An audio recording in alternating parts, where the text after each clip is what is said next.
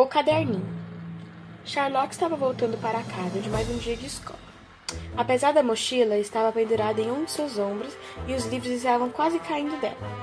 Mas antes de voltar para casa, tinha que passar por mais um lugar a biblioteca. Ela adorava aquele lugar. Sempre que se sentia triste, ia para lá. Ela se sentava em um lugar confortável e sempre que acabava um livro, tinha outro à sua espera. Além de que, para qualquer trabalho, já sabia em que livros procurar. Chegando lá, ela vai procurar o livro que precisa.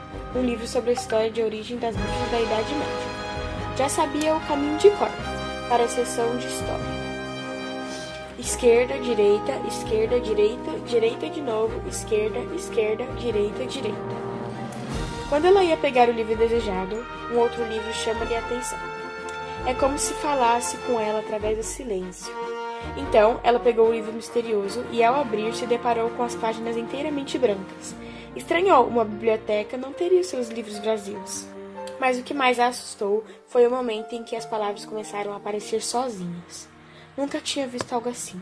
E quando parou para ler o que havia sido escrito, se deparou com uma pergunta: Já pensou no passado hoje? Ela ficou sem reação no momento. Saiu da biblioteca correndo para ter certeza de que, de que aquilo era real. Depois de alguns minutos, decidiu voltar para a biblioteca e responder o livro misterioso. Quem é você? Charlotte responde e obteve como resposta algo inesperado. Henry, de Basilweather. Esse nome não lhe era estranho, já viu em algum lugar. Pegou livros de história e não tardou a descobrir que o Henry era um príncipe, que depois foi coroado rei e viveu no século XV, e que governava justamente Basilweather. Ela não entendia como poderia estar falando com alguém que viveu há tantos anos atrás. Era como uma viagem no tempo. E quem é a pessoa para quem eu escrevo? Charlotte. Só para ter certeza de algo, em que ano você escreve?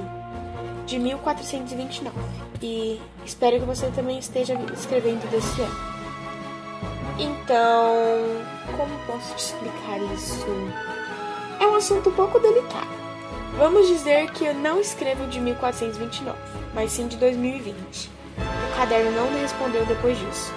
Colocou o caderninho na mochila e ela voltou para casa depois de uma longa caminhada. Não tinha ninguém lá, já que seus pais deveriam estar trabalhando e seu irmão mais novo deveria estar na recuperação. Foi para seu quarto direto e tirou o caderninho da mochila. Ela não sabia o que viria a acontecer. Era como se Harry tivesse perdido suas palavras. Mas então, finalmente deveria ter conseguido se expressar corretamente. Desculpa demorar para te responder, Charlotte. Onde estou, às vezes perco a noção do tempo. Não sabia que esse tipo de magia poderia durar mais de 100 anos, especialmente mais de 500 anos. Para mim é o contrário. O tempo demora para passar. Fico tanto sozinha que os dias parecem mais longos. Mas por que você está conversando comigo? Sinto muito por isso e você está fazendo as perguntas erradas. Então qual é a pergunta certa? Talvez algo como: Como esse caderno mágico funciona? Então poderia me responder, por favor? O caderninho é encantado e eu escrevo aqui. E você aí? Como já devo estar morto, você está se conectado com a minha memória. E qual é a sua intenção com tudo isso? Minha intenção é conversar com alguns meus momentos, conversar com alguém nos meus momentos solitários. E como é o príncipe Harry de 15 anos?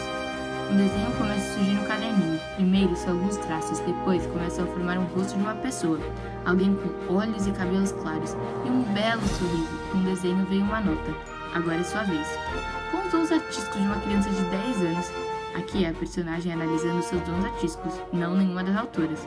Ela faz um autorretrato no papel. Estava desenhando uma menina de cabelos ondulados escuros, olhos escuros e um pouco morena pela tonalidade do papel. Estava impressionado pelo resultado do seu desenho. Você é muito bonita, pelo que dá para, pelo que dá para ver pelo seu desenho. Onde você está vendo alguma coisa bonita? Olha a qualidade do desenho.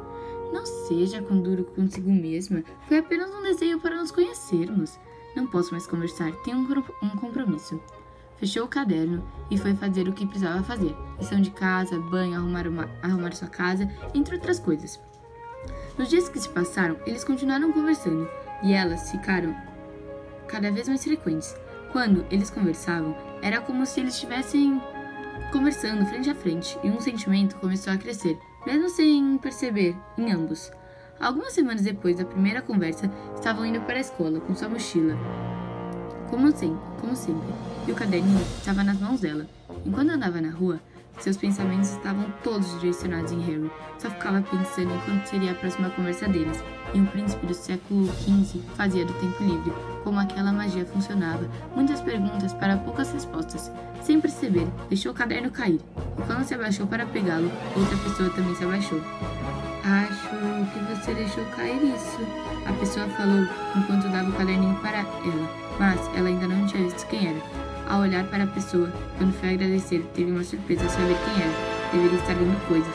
Ou, desde o começo, tudo aquilo era uma alucinação. Ou talvez ainda a magia real, realmente existisse. Porque era impossível o garoto loiro de vários séculos atrás, que só conhecia por desenho, estar na sua frente. Créditos do vídeo.